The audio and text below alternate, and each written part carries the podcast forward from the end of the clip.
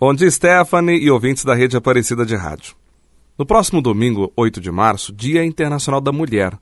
Uma data de grande relevância social, pois convoca-nos para a possibilidade de um olhar com mais atenção sobre o papel da mulher em nossos dias. Assistimos nas últimas décadas a um empoderamento feminino encantador.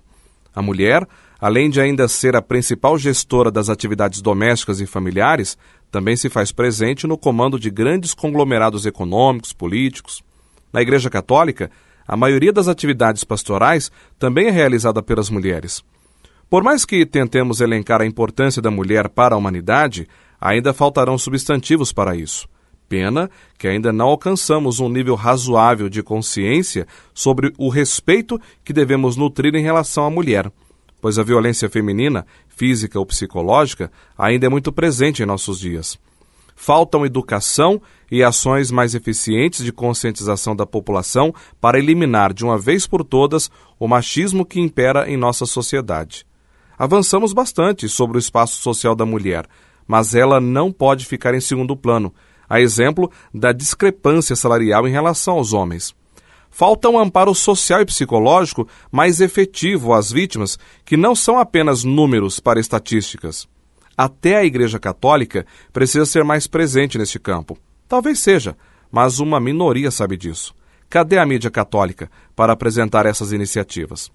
Falta capacitação profissional a quem atende mulheres vítimas de violência pois quem acolhe deve adotar uma forma humanizadora, pouco presente, especialmente no atendimento público.